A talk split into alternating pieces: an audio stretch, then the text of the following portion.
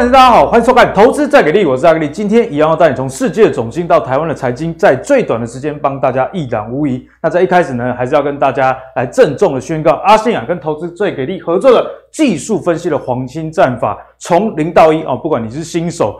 老手，或者就是那种你觉得你懂，但是每次画线都画错的那种老手的话，这堂课大家就可以多加的考虑了。因为这堂课呢，真的是从零到一一个完整的教学。我刚刚问阿信啊，他说总共准备了二十五堂，就是二十五个小节来帮大家完整的有一个技术分析的概念，不管是均线、支撑、压力以及这个扣底值等等的，都会帮大家做一个全盘解析。所以呢，如果你想在这个股市的乱世当中哦，下跌，那到底该怎么样找一个反转，以及怎样停损停利的话，我觉得这堂课是很值得大家去上的。那这个线上课程的早鸟优惠中哦，同样呢，现在万物都在通膨，最近人家说妖孽妖孽哈，两天这个镍涨了两百多 percent，以后你家的不锈钢可能也要大涨了。那这个面粉最近在国际局势上也是涨得一塌糊涂。不过在课程上呢，早买不仅是早享受，而且早鸟有优惠价。那相关的链接就放在影片说明栏下方，请大家好好的把握喽。好，那回到最近国际的这个股市的趋势，其实还是跟俄乌之间的战争啊脱离不了关系。那俄乌之间的战争啊，我从地面战、金融战、核战，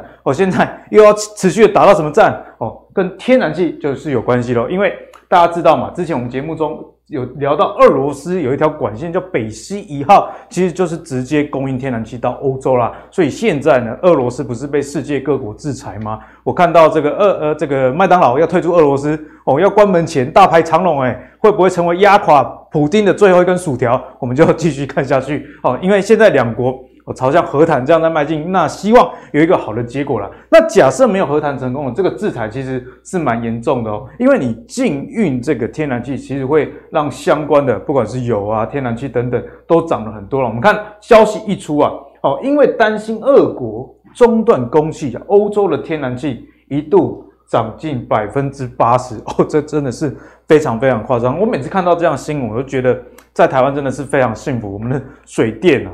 还有瓦斯啊，其实都是有政府的一个补贴，不然大家应该就很能很深深的感受到国际上这样的一个动荡哦。那我们在看到这个俄罗斯的出口，其实不仅是石油啦，其实这世界的制裁呢，为什么会影响到这个全球股市，包括我们台湾的一个动荡？我们来看一下，俄罗斯遭制裁，虽然会有一些冲击哦，但是它主要的一个原物料。出口实在太多，所以造成股市的一个震荡。天然气占了全球是占百分之十七哦，那这个原油也占了百分之十一。不过这个阿拉伯国家说要增产嘛，所以这个石油可能还好。不过除了天然气跟石油以外，其他的不管是小麦啦哦，也有占九 percent 哦，还有这个钯金哦，最近涨很凶，因为它市占百分之四十，一直到铂金、镍等等哦，其实都是全世界出口很重要的一个比重。那为什么俄罗斯？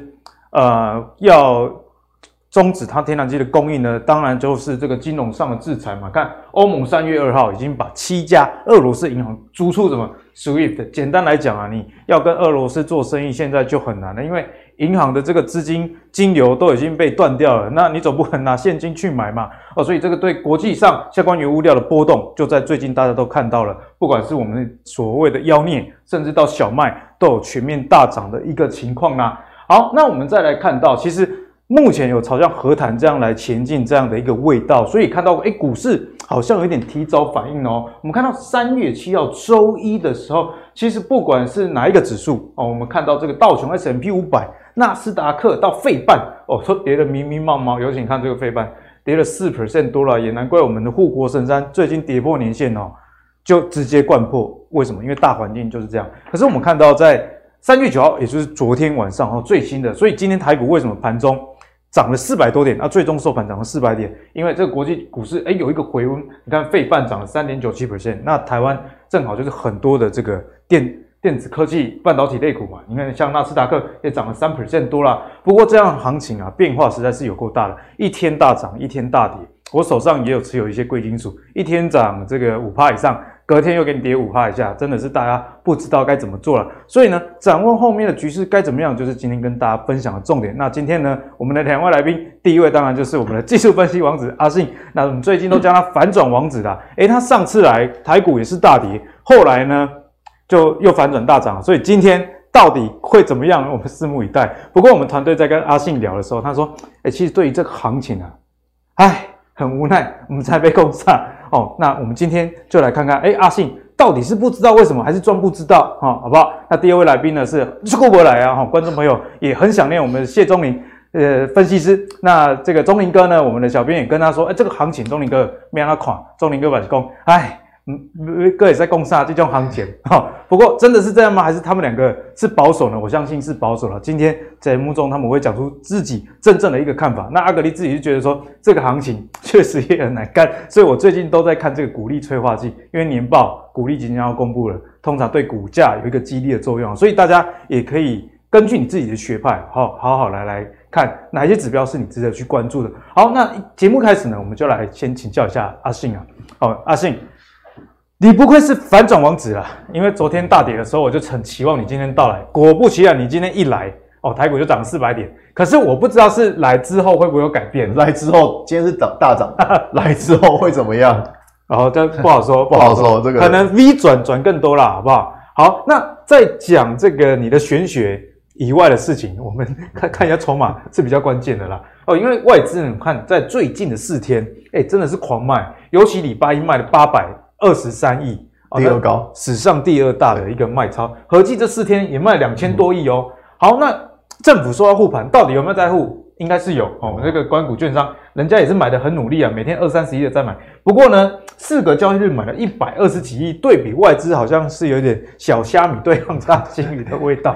哦，所以我们看到这个台股呢，在最近年线是直接掼破，不过今天有一个比较好的一个反弹，而且反弹还蛮大的。嗯，那阿信你觉得今天的反弹，阿是进呢，阿是假呢？我这样讲啊，就是在上一次上一次的那个，我记得在这边吧，在这一天上节目，超印象超深刻。就反转了，哎、欸，对，就反转了，对 嘛？今天也是大涨了嘛，对不对？我都很怕会不会再出现这种情况。那其实我觉得在上在上一次的节目，我跟大家讲过四个压力，对，有记得跟大家讲过，我说上方均线的压力，然后缺口的压力，周线的压力，一一堆的压力。所以其实我觉得啊，在技术分析一个很重要的判断逻辑，就是说你可以知道压力在哪里，那压力到的时候，你应该就是可以准备绕跑。或准备卖股票，我觉得是这个样子。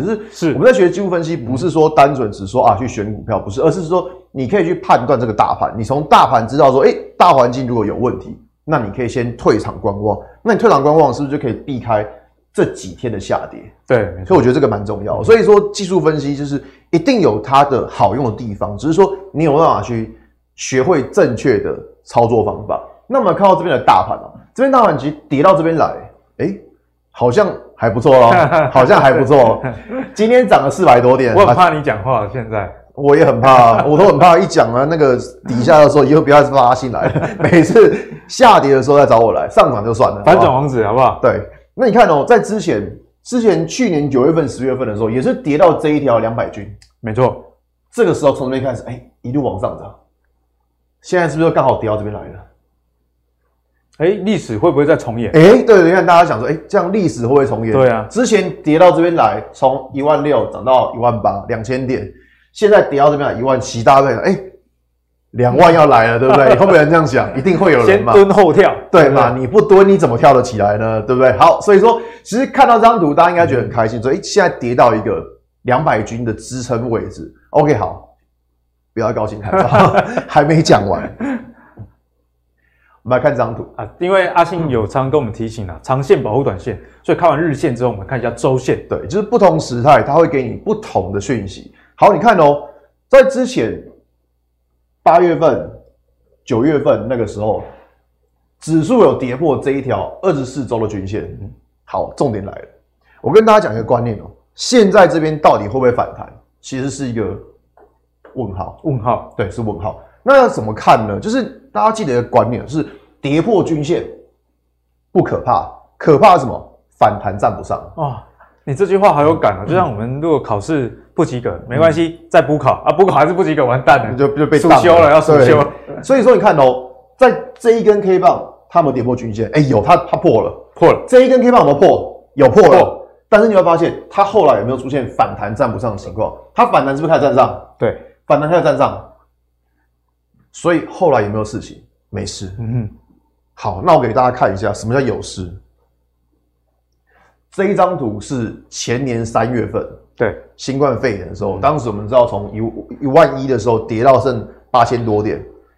你看哦，在这一根 K 棒，它是跌破均线，跌破了，反弹没关系，无所谓，一下子就结束了。嗯嗯，没不管它嘛，反正它有没有反弹？有，它有反弹，有反弹，有反弹。但是你只要发现哦，它再一次出现这种价跌量增，我跟你讲就挂了。因为这个主力趁着大家想说反弹，应该还有希望，不过再倒一次给你。对，所以你看哦，前两次怎么样？跌破均线，赶赶快拉上来；跌破均线了，赶快拉上来。那可是，在新冠肺炎那一次是跌破均线之后，再一次出现一根价跌量增。我跟你讲，这个盘子真的要小心了。所以说，现在今天涨了四百多点，你要很开心吗？其实我觉得。危险期还没有过去，还没有过去，还没有过去，因为要看这个反弹有没有确真的确立，对不对？对，你要么你要么就站上这条二十四的均线，嗯哼，那你如果又再一次出现价跌量增，我跟你讲，那这个盘就真的要小心了。所以你看哦，像这种怎么看？你把反弹的低点都跌破了，嗯，那这种情况你就真的要小心，说这个盘它可能真的还没有止跌。是，所以说。以现在大盘，不要说看了今天涨了四百多点就觉得很开心，没有大盘的危险期还没过去，现在可能还要这边震啊震啊震啊，去观察一下说震荡之后的走势是如何。那再来还没完，我们刚刚看去年九月的一个状况，对，刚刚我们刚看到去年九月是不是跌下来了？OK，好，去年九月在这个地方，这一根是去年九月，我们来看一下，你看到它下面有哪条均线？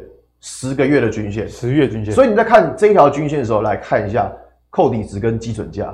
基准价是这一条咖啡色的线。好，你看哦，如果股价还在基准价的上方，就表示这一条均线是上扬的。嗯，上扬的均线它会变成是股价的支撑，这个应该没有没有问题。所以我们去想一件事哦，你说九月份要一路跌到这边来，把这个咖啡色线跌破，机会大吗？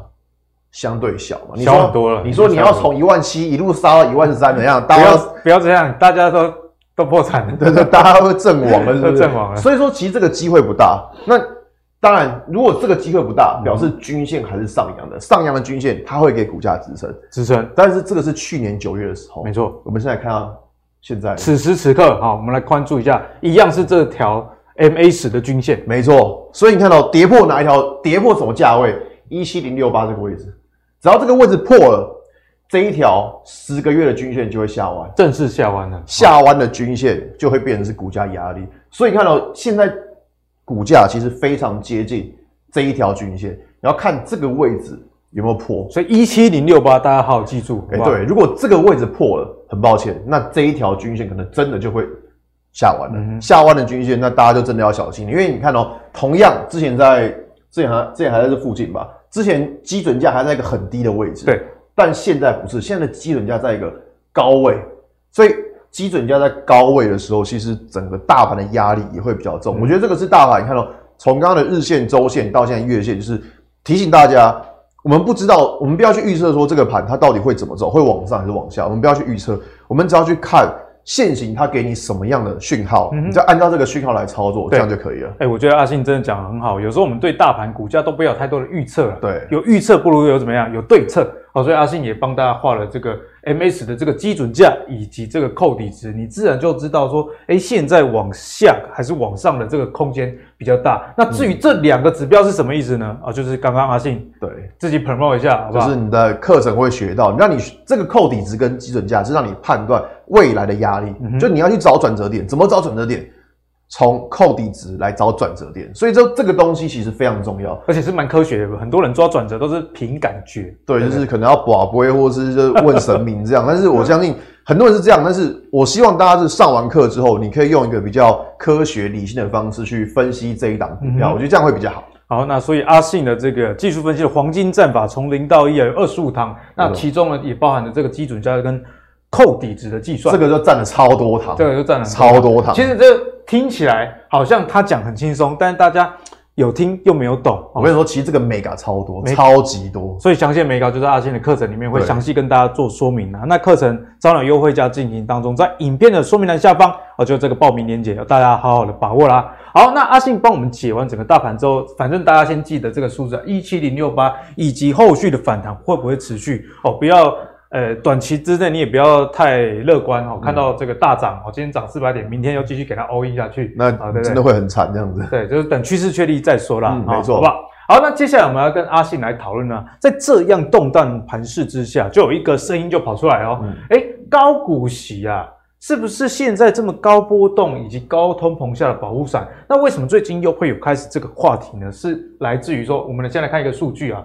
这是零零五零五年的绩效哦，对比大盘跟零零五六，我们来看一下零零五零哦，在最近的五年涨了八十二 percent，那这个应该是不含息的啦哦，涨八十二 percent，哎，也是很多，而且赢过加权股价指数，所以赢大盘啊，好轻松，买零零五零就可以了。那有另外一个 ETF。是也是国民 ETF，那当然就是零零五六啦。不过你如果买零零五六，就像阿格力之前在这个 ETF 的专论跟大家讲哦，你长期来看它其实报酬，你就你有领到股息有，不过好像就只有股息而已，只有股息而已，就只有股息，报酬率三十五 percent，差很多。但是呢，今年以来，哎，味道好像有点不一样。我看到零零五零啊，今年以来跌了十 percent，可是呢，这个零零五六跌了一点二六 percent，哎，一来一往之间算是蛮抗跌。所以阿信啊。在这样的趋势之下，投资人是不是说，哦，好啦，现在要把看不，我也不会什么技术分析了，我的零零五六高股息，该卖的那的对吧？可是如果你把这两个，把赚的跟赔的去加总一下，你会发现其实还是零零五零大赢。所以你你第一步的结论就是说，大家不要那么短视近利。应该说，就是在每一次的下跌的时候，大家有一句话嘛，说上涨赚价差，下跌零股利嘛，对不对？永远永远都不会输，对不对？你的完美策略是没关系，跌了什么，我有直利率保护的，价差赚不到，我的存股，对，就是存股的力量，真的是鬼扯，真的是。好了，反正不管。那我觉得说，其实你去看一下，就是像这张图是零零五零，这是前十大的成分股，对。第一名是谁？台积电，它的占比多少？四十七个 percent，不吓死了！难怪最近比较惨。对啊，你把二三四五六七八，好像加起来都还没它多这样子。所以说，其实我觉得零零五零呢，它的就是它就是台积电的样子嘛。一般对，是台积电，都台积电。混血儿，混血儿。对，那在第二名联发科也也蛮高的，五趴多。那联发科最近好嘛？我们等一下再来看。所以你看哦，其实为什么零零五零感觉最近很惨？因为台积电就一路崩啊，台积电一路崩。那台积电。它真的有什么问题吗？它刚人家公布了二月营收，也是创了赞啊，历年同期新高。对啊，你说它有什么问题？人家现在本益比连二十五倍都不到，好像才二十二倍。台积电二十二倍胜就秀耶，很便宜。以台积电来说，超便宜，真的以台积电来说超便宜。它没有没有这么 没有看到这么低过，连二十五倍都不到。所以你看哦以台积电，可是在这个周线图从六百八十八块一路这样跌到这样。跌到五百七耶，哇，一百块不见了，一百块不见了，所以它真的跌得很凶。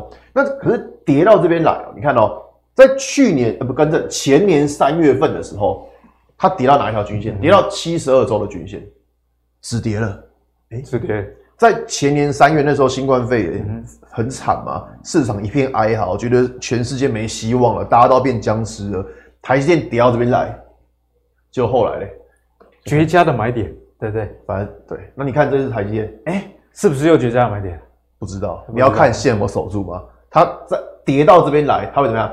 震震震震震。如果守住，又再一次出量攻击，哎，那可能就真的是。那就站了哦，这这边啊，这个量也蛮大的。对，量很大，守住。后续也有攻击的量。对，攻攻击出去之后，哎，现后来台积就一路上去。所以说，其实跌到这边来啊，你说台积跌到这边来，你说你还要再很悲观的去看它吗？我觉得真的是没有必要了，就是。如果你用基本面来说的话，第一个，本益比现在是真的很便宜。再来就是它在技术面，它也刚好去杀到这一条七十二周的均线。嗯、这一条均线就是当时在新冠肺炎的时候所发生的均线。你觉得现在的情况有比新冠肺炎还要惨吗？应该是没有了，对不对？我个人觉得是没有了，对、啊，没有那么惨。对，那如果说他连这一条均线都杀破嘞，哎哎、欸，那可能就真的是有问题了，欸、可能是他自己本身就有问题。所以说。我觉得在看台积电，你就是看这一条均线，它能不能够守住？能够守住，说不定这边反而真的是一个很便宜的位置。那再来，我们看一下发哥，联发哥最近也是很惨，对，已经不不是千金股了，对，就是要去空它的标的这样子。因为你看哦，其实我觉得相比台积电来说，我觉得联发科是真的是比较烂一点。怎么说？你看哦，这个一样是它的周线图，对，你看它周线图。这边是一个左肩，这边是个右肩，这个头部，它其实已经有一个头肩顶的头部形态出来了。所以我觉得说联发科比起台积电啊，虽然台积电也是跌得很重了，但联发科的状况其实比台积电我觉得是更惨一点。尤其是你可以看到这一根大量 K 棒的低点是一千块，现在联发科就是在这一千块上下，去观察一下这个一千块它守不守得住？嗯、如果一千块守不住，哎、欸，拍谁？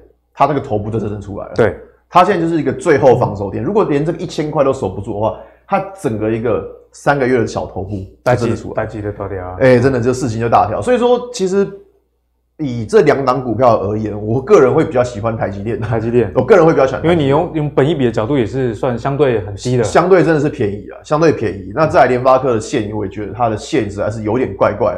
所以如果真的要看两档，我会看台积电。那你们刚刚说看零零五零，来看下零零五六，为什么人家这么抗跌？哇！第一个长龙这样子，航运最近还 OK 啊，还很强啊，对啊。再来亚泥，不算了，无所谓。联咏，它也没它也没有跌，就是就是在那里，它也没有跌，就在那里。哎、欸，其实联咏的那个 EPS 很高哎、欸，去年六十几块，六十几块。如果你按照它过往的配息是八成来说，哦，八成哦，它过往配四十几块，五十几块，五十几块，五十几块，说它殖利率有到十趴，十趴，超高超高。那这个等一下再来讲中钢。那钢铁最近面也很强，所以你看为什么零零五六最近好像很撑？哎、欸，对，成分股就给答案了。对，成分股给答案。为什么它强？因为航运强嘛，钢铁强嘛，零用也没有跌。好，所以我们来看一下，第一个看长荣，欸，人家大盘跌的一个要死掉了，它还在这边，还在这边晃，很强了吧？你看，如果我们看一下它这个是这一张一样是它的周线图，你看哦，这一根紫色箭头这根 K 棒。这一根 K 棒，它把之前的一个盘整区间给跌破了，跌破，所以这一根 K 棒的高点就是压力点。哎，目前看起来有站上的味道哦。哎，守住压力有没有看到？哎，强哎！哦，阿信有教过我们吗？跌下来的时候就要看有没有机会往继续往上撑着，原本的压力变支撑嘛。是，好像真的很强。再来，可是我们来看一下，同样一个群的叫什么？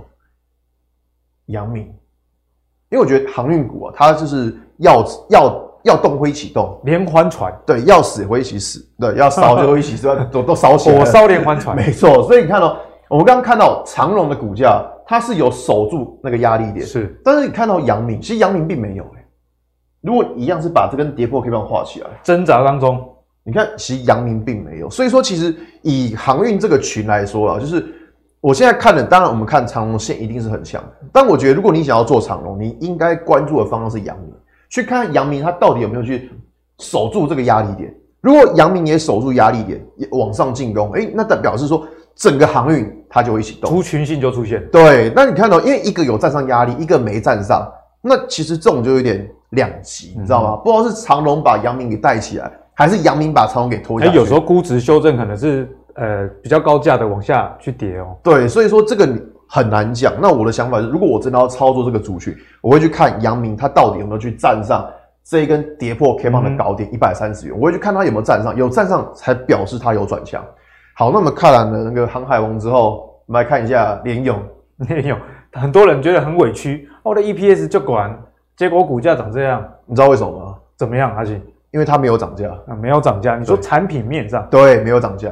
因为大家去看联咏，就联勇之前。然后六六百多块吧，跌下来，大家很奇怪，你获利这么好，为什么你股价会跌？为什么？因为没有涨价。可是现在原物料什么代工都在调涨啊，对不对？对啊，你你看哦，你原物料涨价，对，那你的成本会被压缩，你的成本会不会提高？会，获利会被压缩。但是你联友又不涨价，那这样大家会思考什么？其实它的货，它的营收好不好？现在还是很好，现在的营收还是非常好。嗯、但是它问题在于说它没有涨价。我讲没有涨价，什么就是罪过。没有涨价就是罪过，你知道吗？没有涨就是该死。现在万物皆涨，面包都在涨，你还没涨，对不对？所以你看，为什么大家会对它没信心？你不涨价，你是不是表示说你对你公司未来不看好？而且这个竞争力，大家就会打一个问号。对，所以说联勇为什么这跌成这个样子？大家很奇怪，你也没有发生什么事情呢？但是我这样讲啊，你没有涨价，会影响到就是本益比，你的本益比会被调降。你涨价，你的本益比才被调升。对，所以这个东西是对于联勇，我觉得是一个蛮伤害蛮重的地方。但如果你看到它的线型，其实它的线型也蛮有趣的。你看哦，当时在九月份的时候，大盘是跌下来，没错。哎，跌到这边来之后，它反弹一下，这边，哎，有异曲同工之妙。哎，对啊，过去到过去几个礼拜，大盘跌到一个连妈妈都认不得了，跌到一个快死掉了，它还撑在这个地方，还撑在这一条七十二的均线上，所以我觉得在这个地方，嗯、你要去看它这条均线能不能够守得住。但我觉得它最近这么抗跌，是因为大家也知道它的殖利率很高了。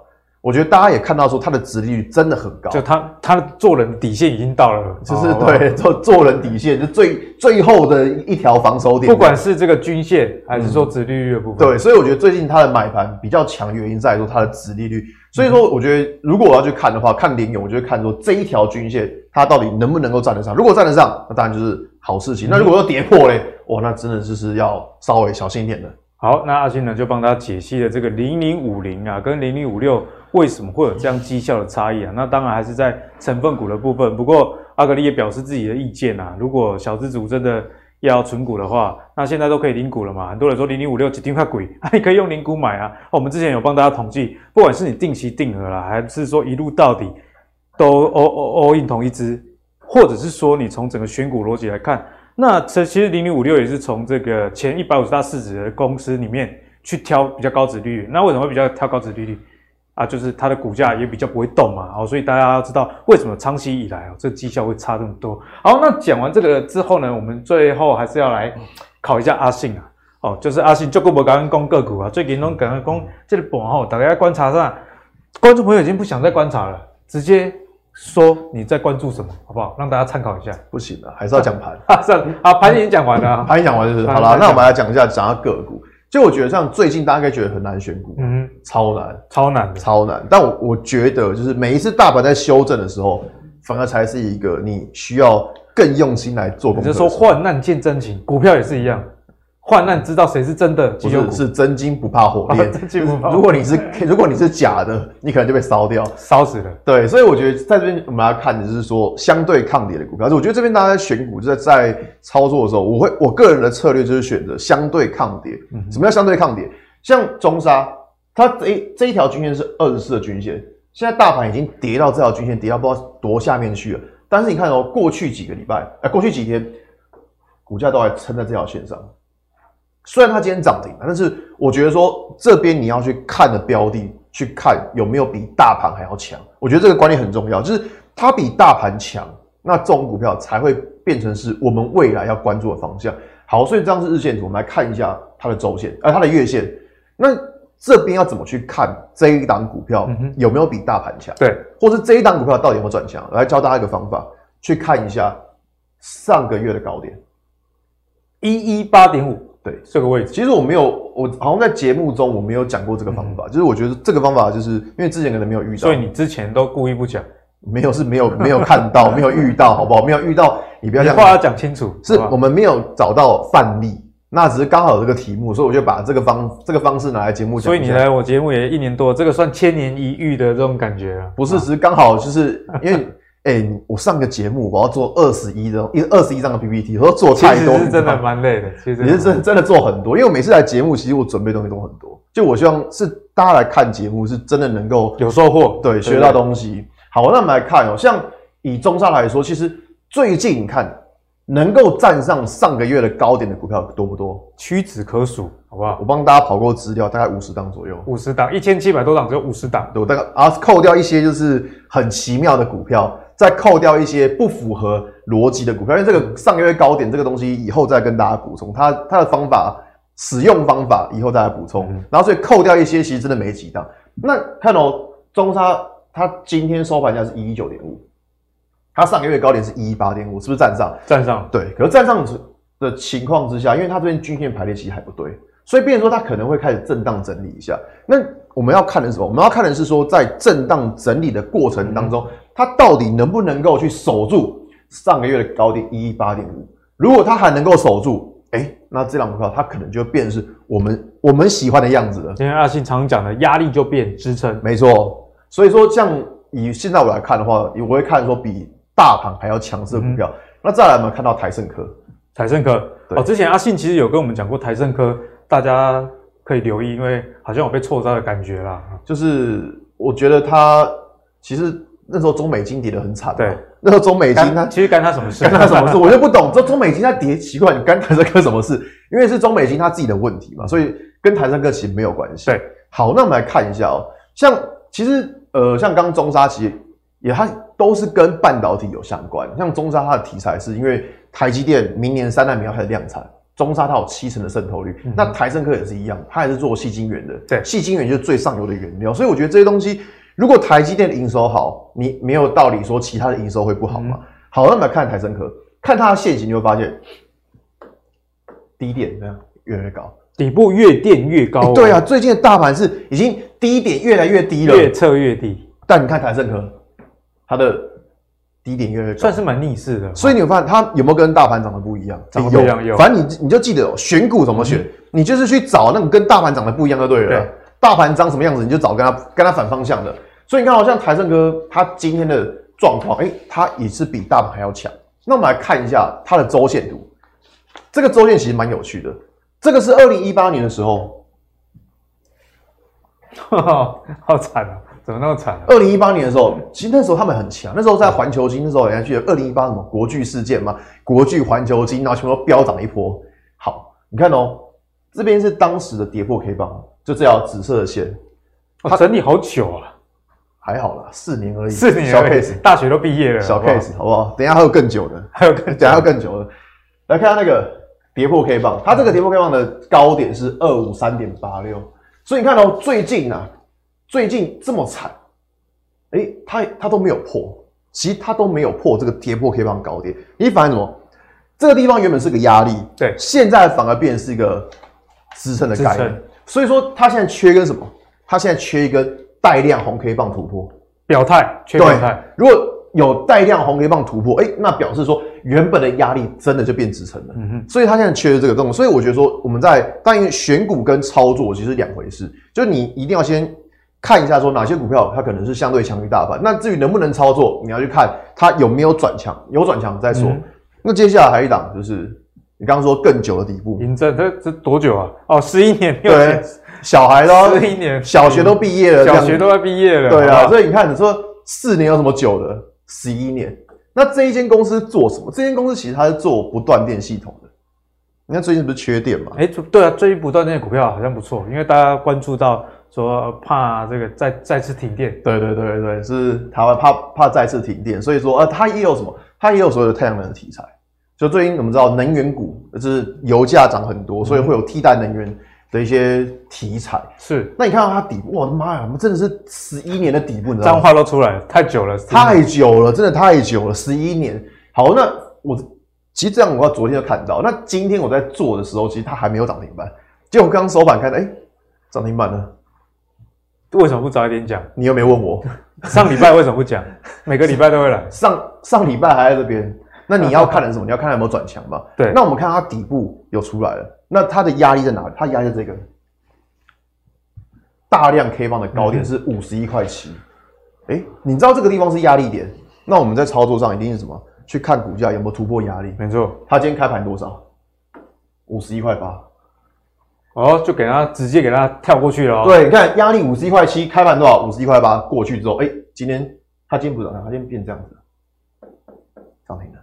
但我觉得说这种是底部还还在很底部的股票，就是我会去找这种，就是第一个，你看大盘在跌，它没有跌，那再来是它有底部形态。我觉得这种股票是我接下来一个呃我的选股的方向，给大家做参考。好，那谢谢阿信啊。其实阿信刚刚的教学也不只是他关注的名单啊，他分享逻辑，我想才是最重要。大家可以去找一些，哎，底部有打出来，然后呢，这个关键的压力又有站上的，那你观察几天，好，如果这个压力能守住变支撑的话。那后续观察一下成交量有没有带量做攻击啊？那阿信觉得是在短期内啊，你在选股相对强弱一个很重要的指标啦。好，那阿信讲完之后呢，我们来请教我们的钟林哥，引完钟林哥哈，就顾不来啊，大概拢做想做想你的啦。嗯，因为钟林哥最近比较好，所以红了，哎呦，不要乱讲，所以比较少来，因为太忙了哈，好不好？好，那既然钟林哥来了，我们就要帮观众朋友问最关键的问题，因为。台积电啊，大家知道，哎、欸，最近十三个交易日，哎、欸，外资毛起来卖，卖了三十八万张，嗯，真的是非常可怕。我们看到这个年限啊，年限直也是直接掼破，而且是连续两个跳空的下跌啦。那钟林哥，毕竟这个台积电，人家说护国神山，而且我有观察到下跌的过程中，其实散户是很勇勇敢的去买进的，没错，定期定额持续一个催泪，看那个跌啊。可是依照你自己的观点呢？台积电这个后续我们该怎么观察？毕竟不只是这个广大散户们都持有，嗯、而且它是台股这个股价加权指数能不能撑住的重要的关键。其实对台积电呢，我个人非常的看好哦。为什么？其实会跌这么惨哦，其实就这个原因而已啦。因为现在不是乌克兰开战嘛，对不对？战争。那个阿格里，你之前有没有听说传闻哦？俄罗斯打乌克兰，中共就会打台湾。然后呢，中共的飞机三不五时，几乎每天每天都都来飞飞到我们那个防空防空那个识别区了，对不对？其实我们都不怕，我相信你说，哎，中共会打台湾，没人相信。对，谁还敢躲？对哦，没人相信。但是我跟你讲，啊、我们岛内哦，甚至说那个我们都不太相信哦，就是知道台湾内部的或者跟知道台湾跟中国关系的都不相信。但是我跟你讲。外资相信，外资觉得有可能。哦，这种扣点，哦，看起来这个地方好危险。过去他啊，毕竟他们没有经历过这种对，因为像那个之前是不是那个环球金那个徐秀兰徐总，对，为什么诟病失败？那外资也是问他说，哎，你们那个地方真的安全吗？真的安全吗？真的安全？每天都问他同样的问题。很安全，好不好？对，也就是说什么？也就是为什么外资卖成这样子？其实它就什么？就是一个地缘政治的风险而已。嗯、但是台电本身有没有问题？因为如果说你说，哎，这个地方跌下来，跌下来是因为那个基本面产生问题的话。那当然，就你肯定要跟着买。但是基本面如果没有问题呢？没有问题的话，这个地方是不是错杀？甚至说天天价？反而是外资外资，你看到政治风险，我们看到是什么？我们看的是投资机会嘛，对不对？那如果说以台电来讲，这两个部分，一个是什么？先进制程，一个是成熟制程。对，如果说你用先进制程来讲啊，是大摩说的啦。哦当然，大摩研究员说 OK，甚至一个月喊了三次说可以买。可以买，可以买，很重要，所以说三次。但是他的客户虽然说，哎，客户哎会害怕地缘政治是卖，但是如果说我们就这个基本面来看呢，其实没什么问题哦。甚至说你看那个新闻，他有说到什么？你最近都都有讲到什么 AMD，甚至说 NVIDIA 之前下到三星那个四纳米的部分。对，四纳米的部分，不好意思，那个哦，那个什么，哎，手机已经变成暖暖包了，所以呢，单子又又转回来，对，它要转回来。所以呢，所以就先进的部分其实是没什么太大问题的。甚至昨天，昨天不是那个苹果发表会嘛？对，哦，发表会，然后呢，是不是推了一个桌机啊？是那个 Mac Studio 里面有一个非常厉害的晶片 M1 啊，它两个选择嘛，M1 Max 跟 M1 Ultra 嘛，啊，都用台积电呢。对啊，M One Max 基本上就是跟 M One 比哦，多了一个汇流牌。那为什么多一个汇流牌？因为只要再装一颗 M One Max，两个可以合体变成 M One Ultra。所以呢，所以就是台电它有什么？它有本身自己的很先进的封装技术，然后去完成这个东西。也就是说什么？你从先进制程来看的话，你可以发觉一件事情：无可取代、独大。那既然无独大、无可取代，然后全世界的这些你听到的这些 IDC 厂，什么苹果啦、NVIDIA 啦、的 AMD 啦，甚至连都用它，甚至连 Intel、Intel 都来要包那个三纳米的产能。所以呢，所以就先进制程其实根本就。没有对手，没有对，就没有没有问题，甚至没有什么对手嘛。三星那个，你知道三星那个三纳米的良率啊，基本上多少产的，甚至于不到五成呐，不到多少，不到五成，不到五成怎么赚钱？对，不到五成基本上赚不到钱。所以呢，所以就是像这些大厂之前销到三星的，其实受不了，都转回来了。先进制程没有问题，然后呢，你再看这个这成在那个成熟制程的部分，这是前几天的新闻，就是什么？就是它八寸成熟制程它要涨价。阿格力有问你啊，什么状况下会再涨价？就供不应求，对，供不应求才会涨价。所以呢，所以你从先进制程到成到成熟制程，基本上都没有什么问题的话，都没什么问题的话，那再跌什么？就做一个理由而已嘛。哎，打完口顶的战争，哇，新北节后，哇，这恐怖，被乌克兰吓到了。对，所以其实就是不，我认为就是台积电，其实它这个价位真的是六百块以下，真的天天价。因为就外资的部分来看呢，其实像去年赚二十三嘛，对不对？今年基本上保守估计都二十五以上。明年呢？明年那个三年，你看数啊，应该是有机会到三十块，更高。对，就是到三十块这边。它到三到三十块这边的话，你六百块以下，这个最先进、全球最先进的制程，Number One，基本上 Number One 的公司毛利率都在五十几趴以上，这个。本一比哦，本一比搞到二十倍，中间太低了。他今天中林哥，那世界吧，吹不得你惊啊！对啊，吹不得你惊。所以呢，所以如果说以这部分话，就六百块以下台积电，我个人认为啦，当然你要用比较长线的角度去看它，你不能说哦，这地方我可以买买了哦，那你马上要大涨，因为外资就是会怕地缘政治风险。那现在就是存在，因为你说俄乌战争，它现在还没一个结，没有一个结论，对，没有一个结论嘛。所以呢，所以只要它在六百块以下，说真的，它在六百块以下越久，就提供你越多的什么，越多的买进机会嘛。所以呢，所以你觉得钱不够了哦。哎，赶快想办法，赶快想办法。不是给你解啊，对啊。当然，如果说你说台积电的部分，它不可能，其实它不太可能说，哎，我自己上去，其他我的子弟兵都不顾。其实台积电它是一家非常好的公司哦。你去看那个台积电的那个供应链，你会发觉一件事情，它的供应链每家毛利都很高，而且大概把工作便宜。对哦，也就是说，它跟三星不一样哦。三件事，我自己好就好了，给他啊，差不多你的毛利我就给，我就给你很低，对，你要降价给我。台电不会，供应商基本上都可以赚到。雨露均沾，对，也就是像那个台电今天哦有涨，对不对？哎，他的子弟兵四星不涨停板，嗯，对，也就是其实他是很照顾他的这些旗下的公司的。那他旗下的公司其实有一家哦准备要准备要挂牌，准备要挂牌，就是这个台电小金鸡彩玉，彩玉哦，彩玉要挂牌。那彩玉其实这个是新贵的，哎，它在四百多块，对不对？它赚多少钱你知道吗？多少钱？他去年赚七块半，七块七块四啊，七块四。你会觉得本益比很高，但是我个人认为这个等他挂牌之后再看。你就台电目前有在挂牌的，其实有另外一家，其实我认为你。在目前这个位阶哦，其实你是可以怎么样？你是可以，你是可以留意的啦。叫做什么？叫做阿宅啊，三三七四的精彩啊，精彩。对，就这个部分啊，这个它目前差不多在一百一十八到一百二这边呢。其实你去看哦，它每年都差不多在这个价位就会停住了。那为什么我要跟他说你可以留意这一家这一家公司？但我不是说怎么叫你现在马上买，因为其实它这家厂它是被苹果包厂。啊，苹果给它包厂，那苹果给它包厂的话，其实每年苹果都可以给它什么？都可以给它差不多七块钱的 EPS，就是六块稳定六块半到七块，它都是不六点九、六点七哦，差不多这个这个价位的这个数字。那就这个价位的数字的话，其实今年一月份它是公布获利？嗯、你可能看起来不太好，对不对？其实台电体系都这样子的，台电体系的那个。公司哦，每次法说都讲得很保守，他不会给你画大饼啊。我有接到就有接到，我不会说，哎、欸，我可能会接到，哇，可能接到，然后哇，后边做赚多少钱？台电的公司基本上不会这样讲的，他一定说有接到有接到，没接到就没接到，就蛮稳健经营的公司。所以，所以他每次法说都会重挫。但是重挫完之后，基本上也都是买就见底了。那其实像二月二十四号是不是俄乌开战，对不对？俄乌开战那一天，二月二十四号它收一八，其实现在也差不多一八这边。也就是说，就这段战争期间哦，它的股价是没什么跌的。那没什么跌的话，苹果包场嘛，每年差不多七块嘛，那跟去年是不是差不多？但是我们要的是不是这个？你必须要成长，对不对？其实台电他自己也知道啊，所以你要成长，法人才会买单嘛。那成长怎么弄？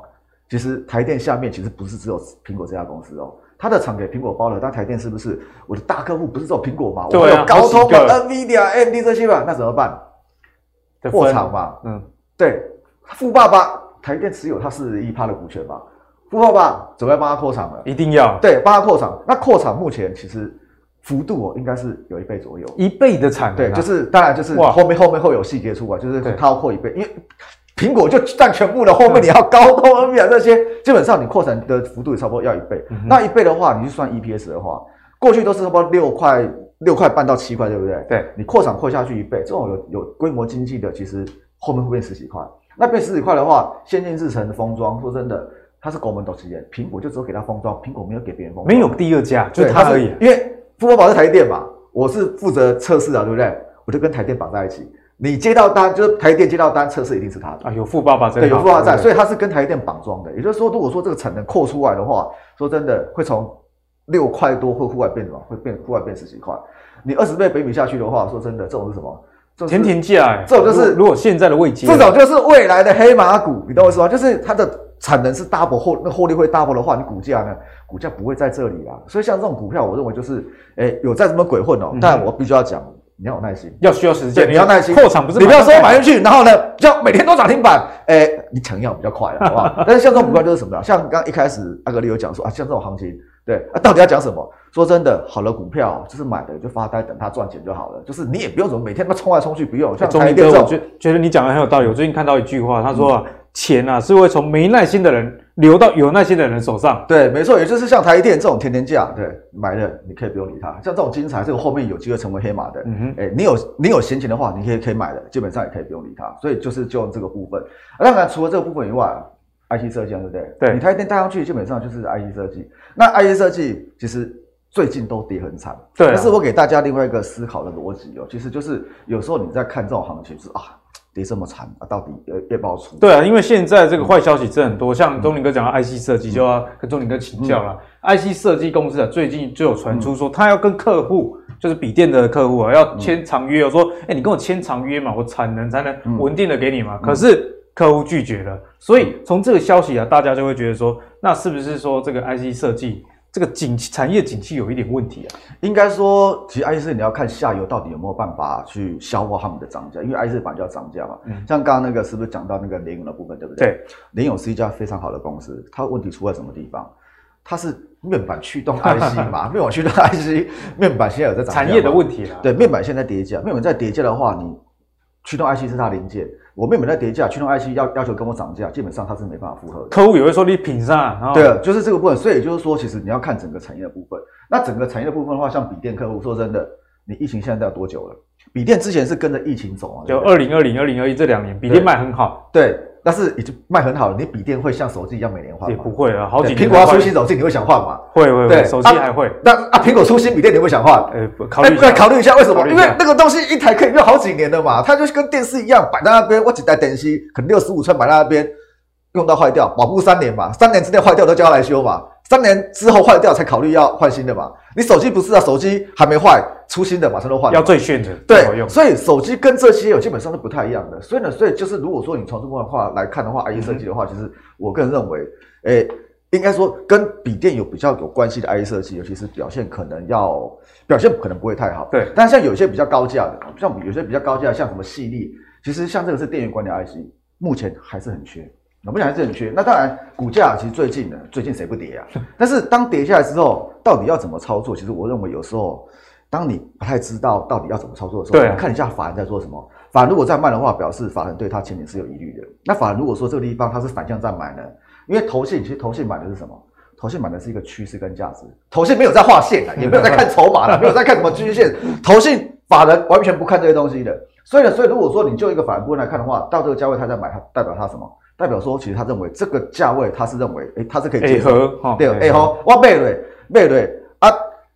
基金、基基金那些受益人又不是投顾的学员，投顾学员每天要看报、看绩效。哎呀，卖了还涨停板了，对吧？说你的最近压力很大。对，但是基金那些受益人，受益人他是什么？追求是年报酬啊，他不是追求日报酬。继续扣钱。对，就是这样子，就是越跌，对，定期定额，反正就继续扣就对了。所以，就他们的操作跟那个一般的短线操作其实不太一样的。所以，像你可以看到，像这个信华这部分，基本上怎么样？基本上这个法人这个地方掉起来，基本上都有在买。对，所以呢，所以。啊，第二季不是 AMD 跟那个 Intel 都要出新的伺服器平台，现在出了新伺服器平台，其实就是什么？其实它那个电影那个伺服器的远端管理晶片呢，其实它是会受就要同步升级了。对，当然这个股价说真的，哎，那个清华扣这很不亲民，很不亲民。那也有它秀也不？有，那很不亲民的话，其实比较便宜的哦。现在三月份，其实三月份有一个产业哦，其实它准备要往上走。哦，哪一个产业？一个产业。那刚刚像那个阿信有讲到那个，你要相对大盘强，对不对？最近大盘在在 low 嘛。啊，如果说有一个族群，哎，它很同步的都是往上走的，然后均线是往上的，那是不是觉得说这个产业应该是三月份开始进入旺季，对不对？是。我们看一下好了，比如像这个是新塘，哎，大盘最近在跌，对不对？黑线好撑哦。对，就撑在这边横着。它是做什么？做 MCU 的。但是 MCU 说，哎，我们看到这次 MCU 的，哎，没怎么跌，哎，是整是只有它一支，还是说整个族群是有一些转机？这是新塘的走势，基本上很撑。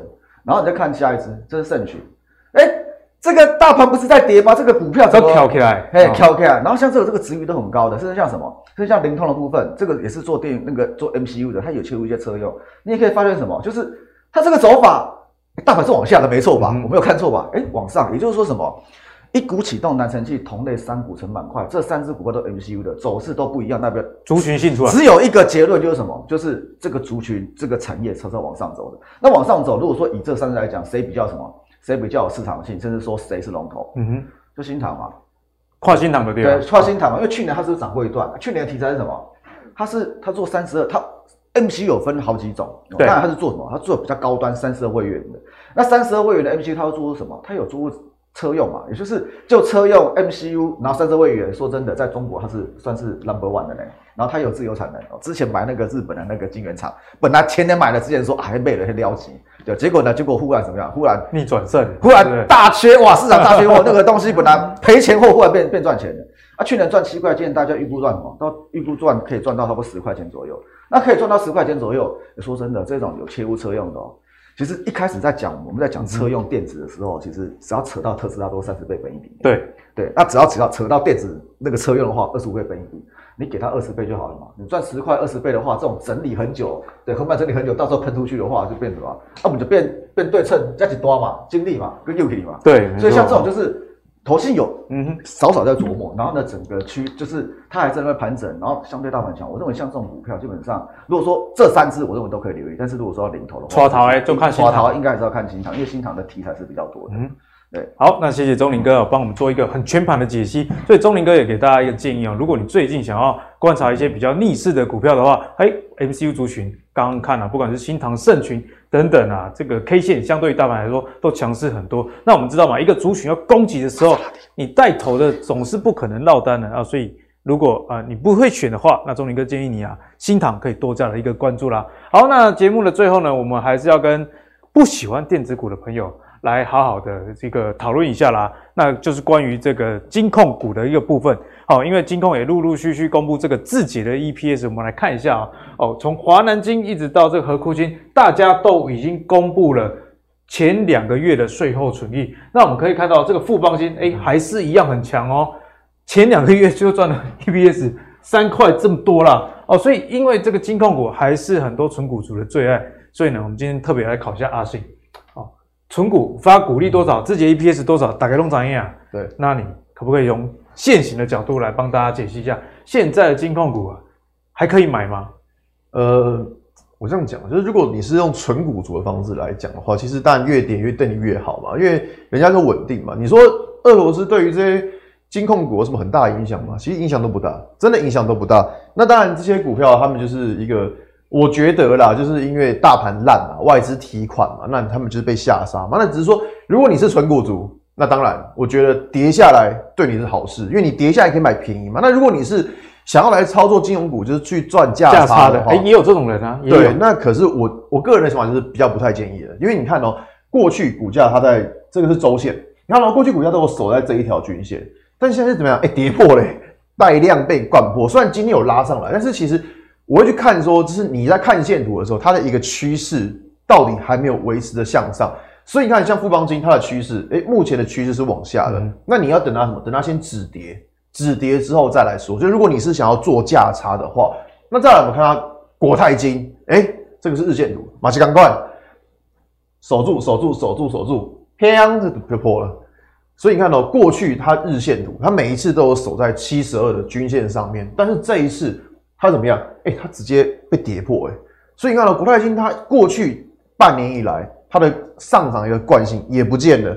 好，那我们再来说，好，老师啊，你说国泰金、富邦金他们被俄罗斯代赛，对啊，那我们来看一下元大金，它总不会被代赛了吧？啊、这比较真的是内需的啦，内需的金控。对，那结果呢也是一样惨。你看哦，这个是日线图，过去股价都守在这条线上，现在怎么样？也破了。所以说，如果你是存股族，当然存股族那个就不适用现行。那如果你是想要去赚价差的话，我觉得先等到它现行回到一个上升轨道之后再来操作会比较适合一点。好，那阿信呢也从技术线型上提醒大家，其实，在金控股的这个存股族上，你其实也不太需要去看线的啦，遵守你这个定期定额的一个纪律，相信都是一个有很好的结果。不过呢。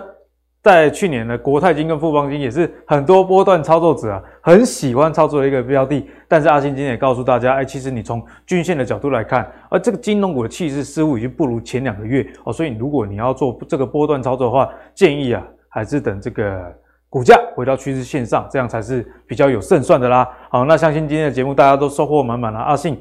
带大家认识很多技术分析，那钟林哥也从他很独特一个观点来跟大家说，哎，整个半导体不管是台积电 MCU，我们该怎么样去观察？那现在这个位阶，哎，确实是一个还不错的一个机会。好，那如果阿格力的投资最给力，大家很喜欢的话，别忘了上 Facebook 跟 YouTube 订阅投资最给力。我们下一期再见喽，拜拜。